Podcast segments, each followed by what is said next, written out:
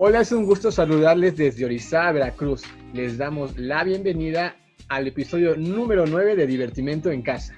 En este programa, entre otras cosas, hablaremos acerca de grandes músicos, de cómo han y siguen creando su historia de éxito. Así que ponte cómodo ahí donde estás en casa y disfruta con nosotros este gran episodio. Para nuestro noveno episodio de Divertimento en Casa, tenemos una invitada muy especial, cornista y egoísta, con una muy interesante carrera musical. Démosle la bienvenida a la maestra Mar Santos. Maestra, Hola, ¿qué tal? Bienvenida. Muy buenos días, ¿cómo se encuentra en este momento? Buenos días, bien, un poco eh, friolenta, pero bien, bien. Gracias. Perfecto, maestra. Nos gustaría comenzar por el principio. ¿Cómo comienza usted su educación musical? ¿Cómo es el proceso de su iniciación musical? Bueno, yo inicié eh, aquí en Orizaba, en el Ateneo Orizabeño, que estaba atrás de- del Palacio de Hierro. Y este empezó siendo una pequeña escuelita y creo que recién empezó mi papá, pues tenía conocimiento de ese lugar y pues llegó la edad en la que quería meterme a clases en la tarde y bueno, ahí fue donde, donde se le ocurrió pues eh, iniciarme en la música. Mi papá este, em, le gusta la música también de- desde toda su vida. Entonces pues él me dio la opción. O sea, quiso eh, preguntarme, ¿quieres este, ir a danza o a algún deporte, algo? Pero pues como que más sugiriendo la música. ¿No te gustaría un instrumento? Yo aquí tengo varios y pues pues dije, bueno, pues está bien, no, no me parecía desagradable. En la, en la escuela, en la secundaria en la que yo estaba, pues estaban dando clases de música y canto y pues, o sea, eso fue lo que me animó un poco. Y, este, y dije, va.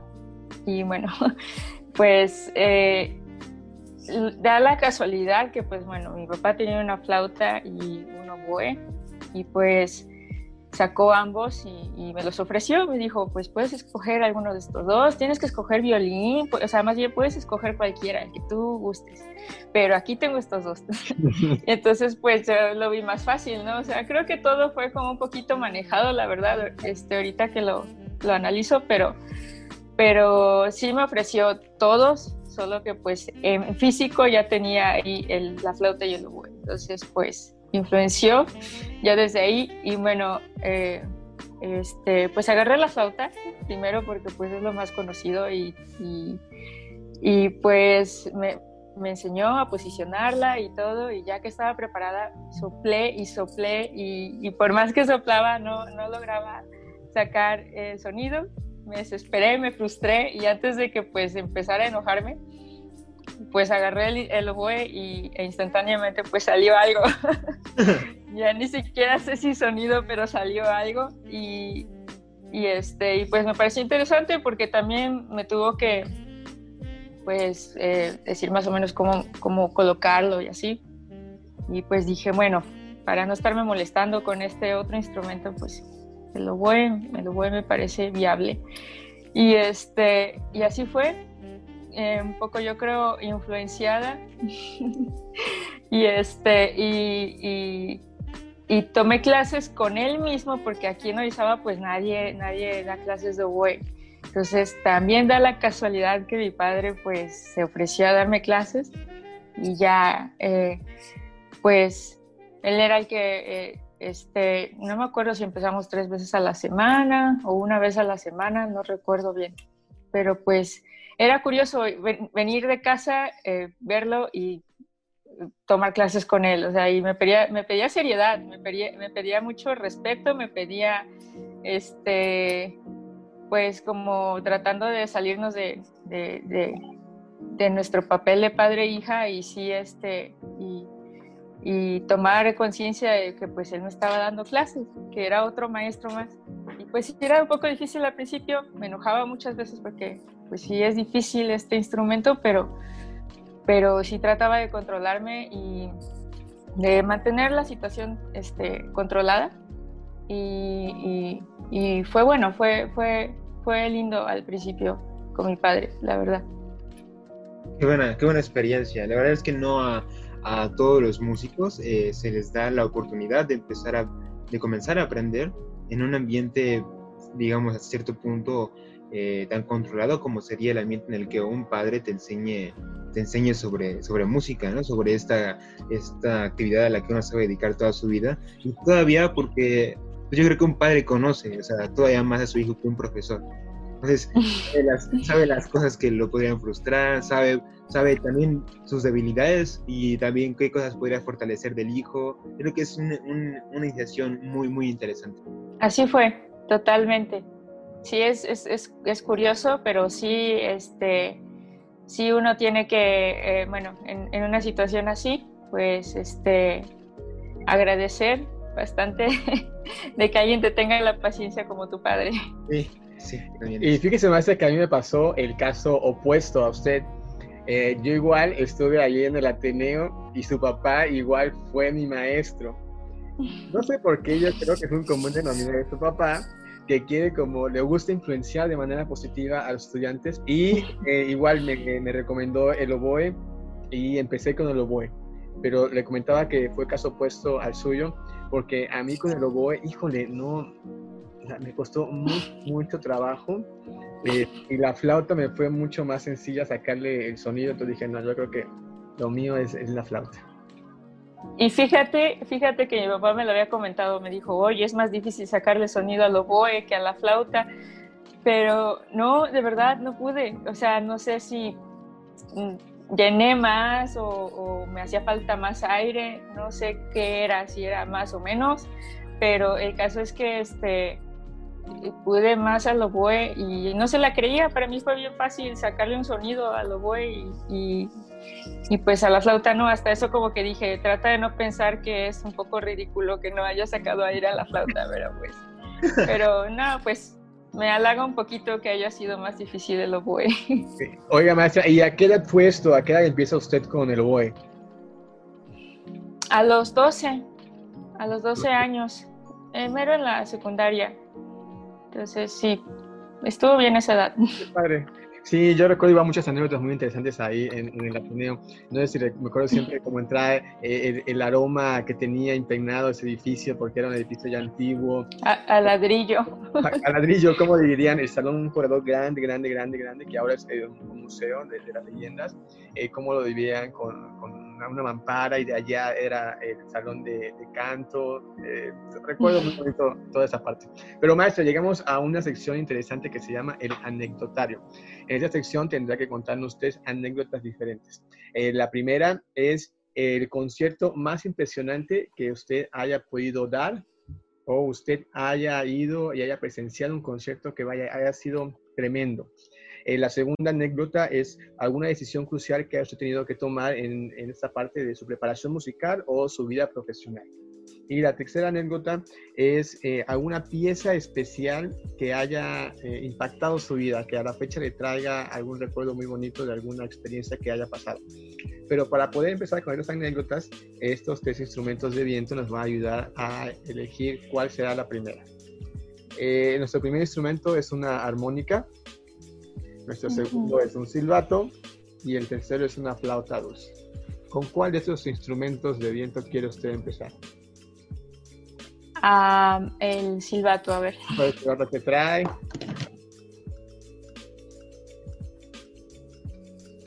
La pieza. pieza. ¿Cuál es aquella pieza que vaya a ser muy importante para usted? Um, ok, esa pieza se llama Baquianas. Es, este, bueno, Baquianas son de, de Héctor Villalobos y este, um, son varias pero a mí la que más me, me, llegó en su momento fue la número 4, que um, fue la primera pieza que me hizo conectarme con el porno inglés, pero de una manera como ya más de, híjole, creo que mi vida va a cambiar después de esto, porque eh, pues ese, ese día me invitaron a, este, a Boca del Río, a la Orquesta de Boca del Río, y eh, en un momento, este, pues bueno, ya tenía muchos años que no los había visitado, no sé, tal vez bueno, uno o dos años, yo creo máximo. Y, este, y me, vuelve, me vuelven a invitar después de esos dos años y me, dicen, vamos a tocar esta pieza. Eh, yo no la conocía honestamente cuando me invitaron, pues me puse a buscarla y, este, y pues cada vez que voy a, tocar una pieza importante, siempre estoy escuchando esa pieza eh, miles de veces. Y esta, por más que yo la escuchaba, no me cansaba nada. Eh, me impactaron los solos en corno inglés, la verdad. Fue, Héctor Villalobos puso eh, mucha miel en, sus solos. La verdad es que era, era bastante agradable estudiarlos y no me importaba cuánto tiempo estuviera este, repasándolos. Era muy lindo tocar y tocar ese solo. Bueno, esos solos eran varios. Y pues eh, la número 4 tiene, este, me parece, cuatro movimientos.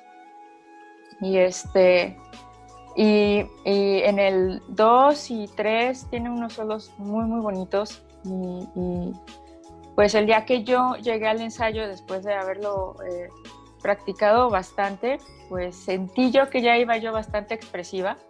Y pues este, también fue como mi primera experiencia en, en ver a, en vivo a Jorge Mester, que pues yo, yo solo sabía de él por la información que te proporciona la orquesta, entrevistas y, este, y pues fotos, todo, te cuentan de su vida, pero yo no lo conocí en vivo.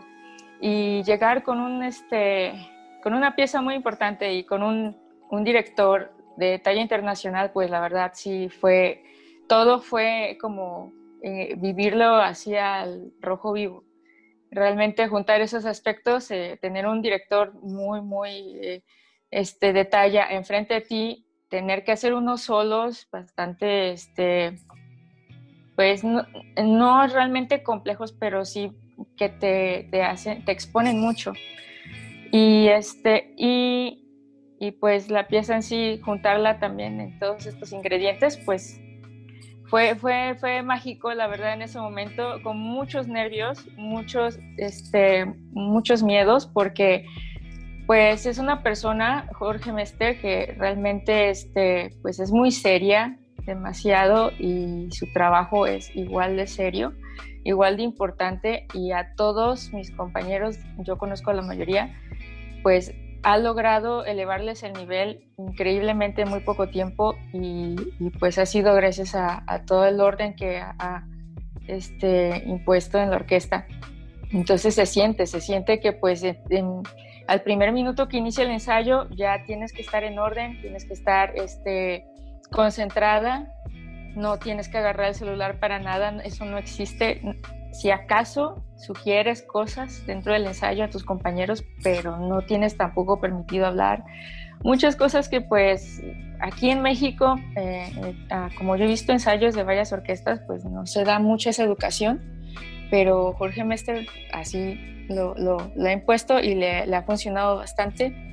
Y se siente un buen ensayo, un buen trabajo, sientes que al final del ensayo diste, diste lo mejor de ti hasta donde más pudiste. Cosas que hasta desconocías de ti aparecen en esos momentos. Y este, y, y pues resultó que ese día me salió bastante bien el solo. al, primer, este, al primer momento que, que, toqué, pues yo moría de nervios, pero, pero sí, como se siente tanto, tan, tanta responsabilidad en ti, sí dije, no, no voy a fallar, no. Yo sé que he fallado muchas veces, pero esta es la de las veces que sí necesito decir, para algo estudié y para algo, para algo sirvo, entonces tengo que demostrarlo y, y pues me fui sobre, sobre eso y wow, fue hermoso. Conocí al primero Boe, que no lo conocía tampoco, y nos llegamos a mirar ambos como, porque teníamos un solo juntos, Boe primero y, y corno inglés juntos, y era solo de los dos. Este, está hermosísimo ese solo, y cuando terminamos nos volteamos a ver y fue así como de, ah, tú tocas corno inglés, por cierto, hola, ¿no? Y así como de, wow, qué hermoso sonó. Sonó muy bonito, la verdad eh, fue muy significativo porque pues a pesar de tanta presión y todo nuevo, que era muy fresco para mí todo, todo, todo esto, este, y más aparte la belleza de la pieza, y la belleza de los compañeros que tenía también eh, alrededor mío, porque todos son, todos son una familia, todos, todos se protegen, todos tratan de hacer un buen trabajo en cada ensayo, no llevan errores, la mayoría sí este, trata de tener todo su repertorio bien estudiado para no cometer errores en el ensayo porque saben que pueden perjudicar a sus otros compañeros y también pues puede quedar en evidencia muy fuertemente por, por Jorge Mester, entonces pues son, son ensayos que valen muchísimo la pena, la experiencia, muchísimo y, y esa pieza la recuerdo muy bien por, por tantas cosas. Ah, gracias, maestra. Eh, vayamos ahora con el siguiente. ¿Cuál, se, cuál eh, escoge usted, la flauta o la armónica? La armónica. Como que le tenga las flautas, maestra, ¿por qué? la decisión. ¿Cuál ha sido la decisión más crucial que ha tenido que tomar en, tal vez en su vida como estudiante, en su vida profesional? ¿Qué ha pasado? La decisión este, más crucial, ¿verdad? Ok, ah, pues eh, sí tengo una, una experiencia ahí que pues aún no defino bien si fue bien o mal decidida, pero eh, pues estaba yo terminando ya la carrera de música y, y se me presentaron este pues varias invitaciones, que era una para la, Orquesta Juvenil del Estado de Veracruz, que era la OSGEP, y era como sus últimos años de la OSGEP, donde realmente pues este, el nivel estaba bastante alto. Entonces, eh, quien me invitó a, a, esa orquesta fue una compañera que ahorita está de segundo oboe en la Orquesta Nacional, se llama Norma Puerto de Dios. Ella, ella me invitó me sugirió que audicionara y que pues entrara porque hacía falta oboes. Entonces dije, bueno, ok, este, voy a prepararme. Pero de ahí también, este, eh, un tiempo ya más avanzado, también se me, este, bueno, sí, sí, sí llegué a quedar ahí en, en la juvenil. Este, afortunadamente estudié demasiado también para, para esa ocasión. Y, este, y pues cuando llegué sí estaba bastante, bastante tranquila.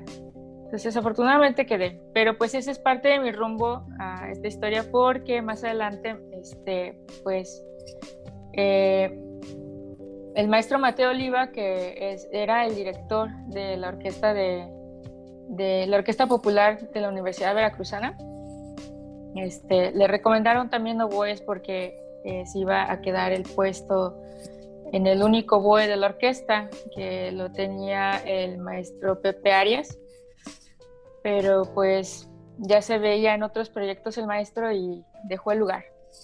Y el mismo maestro pues mencionó mi nombre y, es ahí cuando el maestro Mateo Oliva me, me, invita a que vaya yo a audicionar para, para el puesto de oboe, pero realmente no era una plaza en ese momento, pero pues sí me lo, me lo mencionó, me dijo que, que este, más adelante, con unos años, para, para generar como este, una trayectoria ya ahí, este, tal vez se vería eh, la oportunidad de tener la plaza de Boy. Y dije, wow, o sea, ahí era una oferta que pues sí realmente tienes que sentarte y pensar y decir, esto es lo que quiero hacer toda mi vida, porque pues eh, era pertenecer a una orquesta, saber que me voy a quedar ya en Jalapa definitivamente y pues que este, y que es un trabajo ya de por vida, tienes plaza, por lo cual tienes prestaciones, servicio médico, etcétera, muchas cosas que te pones a pensar en ese momento que sales de la carrera, pues ya tengo trabajo, pero mm, eh, dentro de mí, y yo, yo, yo creo que pues por mi propia naturaleza, pues luego, luego eh, pensé, es música popular y pues yo realmente no tenía mucho... Eh, yo no estaba muy familiarizada en pertenecer a una este, algún grupo popular o algo así. Entonces, pues sí me asustó un poco al principio y dije, mm, no, no creo eh, pues ser como muy cercana a la música popular. No creo que esto me, me, me, vaya a divertir toda la vida, la verdad. Entonces sí dije, creo que no, no es lo mío. Mm. Y, fue más decidir eso que, que pues si me iba a quedar en un trabajo, una plaza y eso. Yo creo que eso estaba en segundo plano, hasta eso. Porque pues yo no, no, te digo, no, no siento como que mucha conexión con la música popular en ese sentido. Yo misma no soy como que muy alegre para estar como dentro del ambiente y socializar y todo. Entonces, pues sí dije, creo que sí es un, sería un cambio muy grande en mi vida si me quedo aquí. Lo cual, pues, me llevó a decirle al maestro Oliva que, que pues, en su momento no, no, no me era posible. Y, y pues sí me regañó el maestro, en su momento, en ese momento sí me regañó y hasta me lo comentó. me dijo, señorita, usted está tomando una mala decisión en este momento. O sea, si, si yo lo creía en ese momento, pues me lo reafirmó casi, casi. Y, este, y pues bueno, dije, ya tomé mi decisión, no, no me voy a sentir mal por lo que hice. También detrás de mí, así cargando todos los días en la espalda con la culpa, así sentía tanto peso en esos días que pues vino el regaño de mi padre. y pues eso pesa más, ¿no? O sea, si te queda como una mala conciencia de que, híjole, le habré fallado a mi papá en que pues me dio una educación y ahora se la estoy votando porque pues ya me la dieron fácil y la tengo así como, como pues ya solucionado, puedo tener a mi padre tranquilo pero no, escogí el camino difícil de buscar una orquesta y pues sí, me, estoy dando cuenta que sí es muy difícil eh, encontrar una buena orquesta, audicionar y pertenecer a una que, que, que, sea de renombre en este país.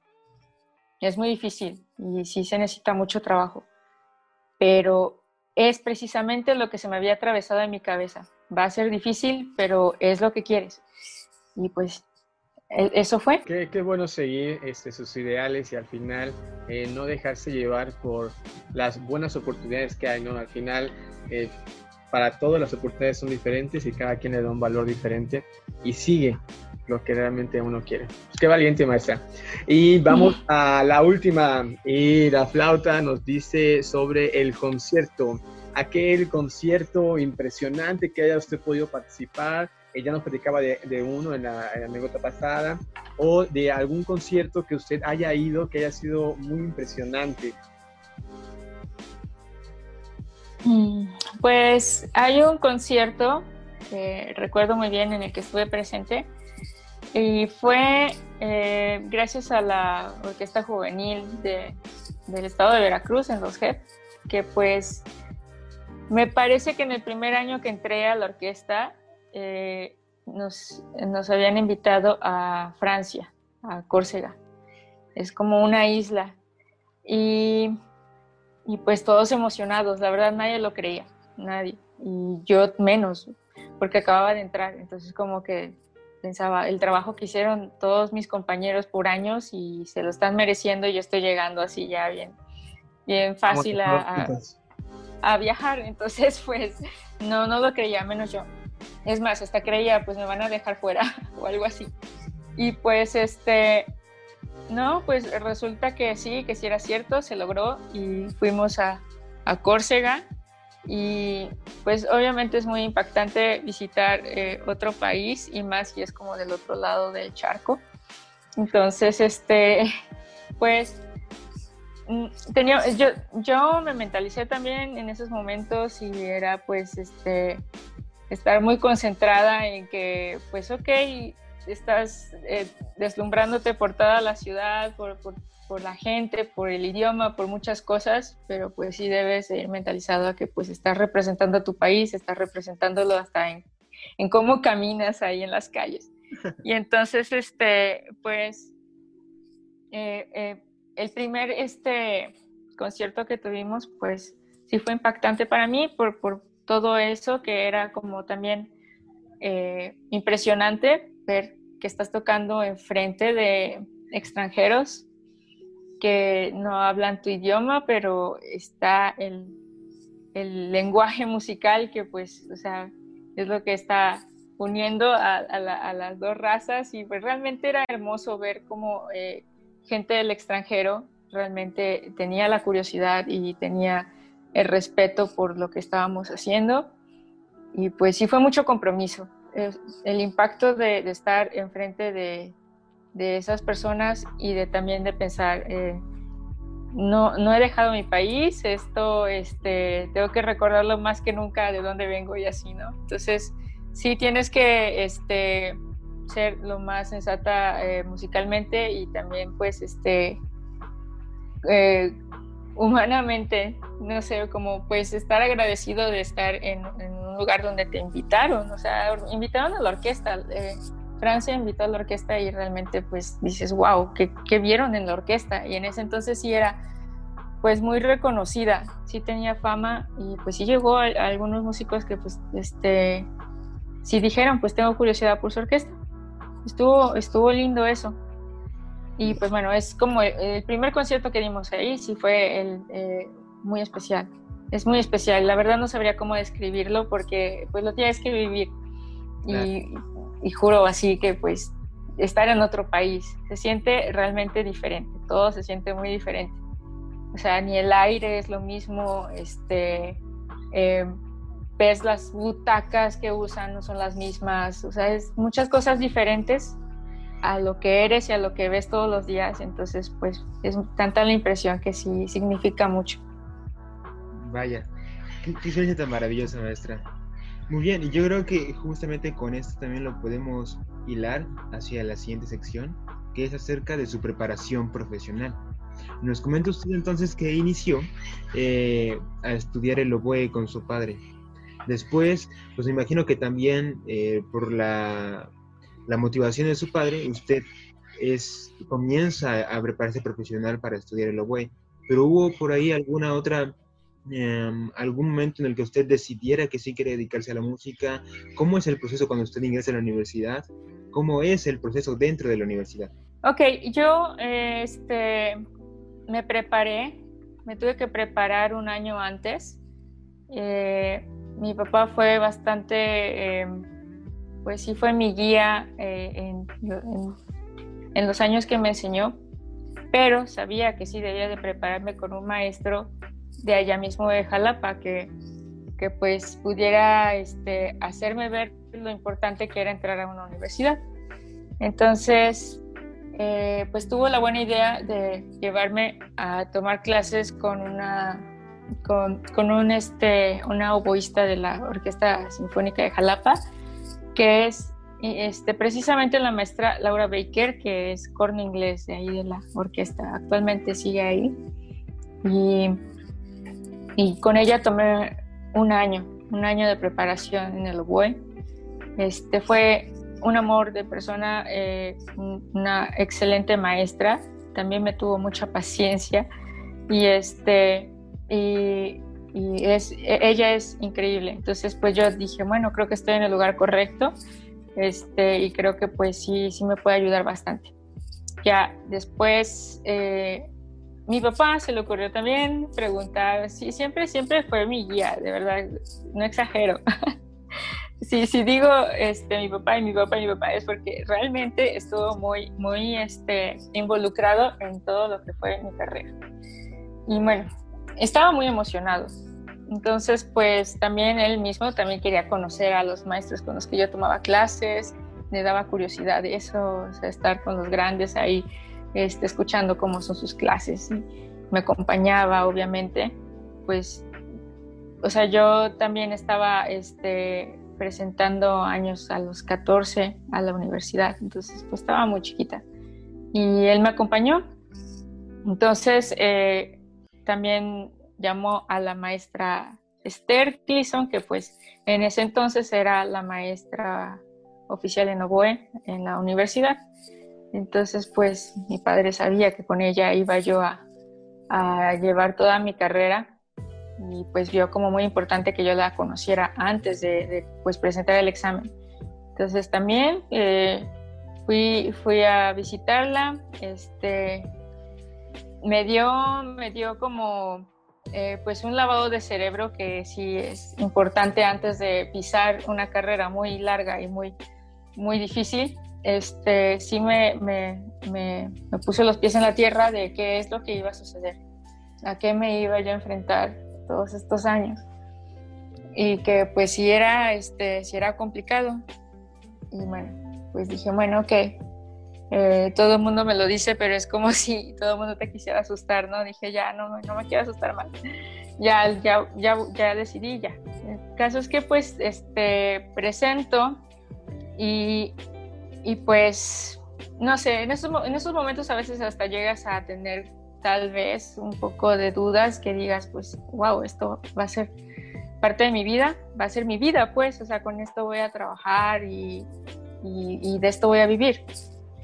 Este, y pues sí te llega como una duda de que eh, esto es lo mío y este y, y pues bueno lo, bonito fue que quedé en la universidad y pues fue como reafirmarme bueno no, no es tan malo creo que sí puedes pertenecer aquí y este y, y también voy quedando a la Orquesta Sinfónica Infantil de México, que es la OSIM, al mismo tiempo presente para, para ambas y pues fue hermoso recibir este, por correo eh, la aceptación en la OSIM y por periódico este, en la universidad.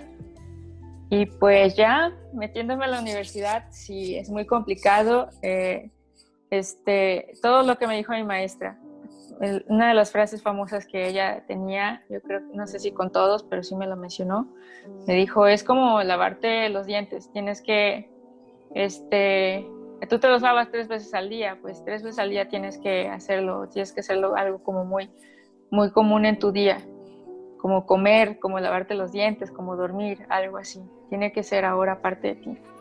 Y wow, pues sí, fue, fueron unas palabras muy grandes. Y cuando entré, pues sí, nunca fue suficiente todo. Todo siempre fue como que, pues estar, estar luchándole, luchándole por, por, este, por funcionar en muchas materias. Y este, y pues también estar con, al, al nivel de tus compañeros, etcétera. Sí, sí es un poco difícil, pero este, pues sí fue parte de la aventura. Estar también, este, también me comprometí en un cierto tiempo, ya al final del, casi terminando la carrera, en que pues bueno, debía de conocer también otros maestros y aprovechar cursos.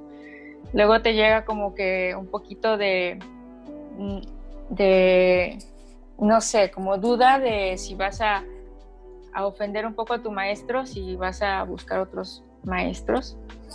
Luego existe en la universidad y, este, y pues sí tenía mis dudas, pero eh, investigué de cursos y trataba también de estar este, apoyándome en otros maestros cuando venían de visita del extranjero.